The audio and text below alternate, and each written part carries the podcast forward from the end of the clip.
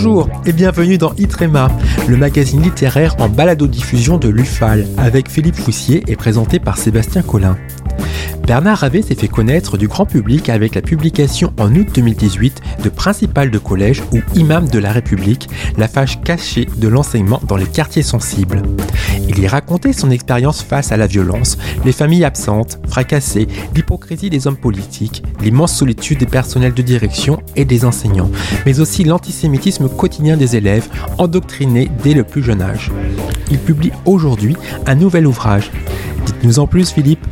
La lecture de ce petit livre de Bernard Ravet permettra aux citoyens de se faire une idée du vécu des plus précieux et légitimes représentants des corps intermédiaires de la République que sont les élus locaux. L'auteur donc, adjoint au maire de Châtillon en Diois dans la Drôme, se nomme Bernard Ravet, ancien principal de collège à Marseille et aujourd'hui jeune retraité. Ce coup de gueule reflète bien l'état d'esprit de centaines de milliers d'élus des campagnes, des bourgs, des petites villes de cette France qui a le sentiment d'être oubliée. Oubliée par la République, oubliée par les services publics, par les réseaux de transport et de communication, par les équipements culturels et sportifs, l'administration, les médias, et, dit-il, broyée par la mondialisation et par son avatar hexagonal, la métropolisation. Fin de citation.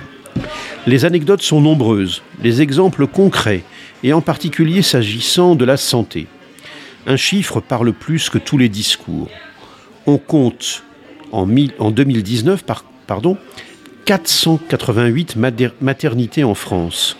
En 1975, il y en avait 1356. Comment explique-t-il ce changement profond? Tous en ville. Tel est le message que l'État adresse de mille et une manières et sur tous les tons aux habitants des villages, mais jamais sans l'assumer frontalement, observe l'auteur.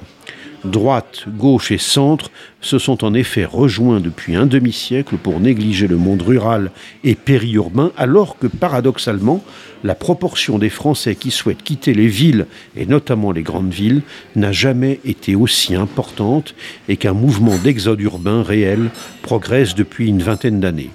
Pour autant, Contre toute logique environnementale, les lignes ferroviaires secondaires ferment, les embûches administratives se multiplient, l'intercommunalité génère finalement autant d'inconvénients que d'avantages.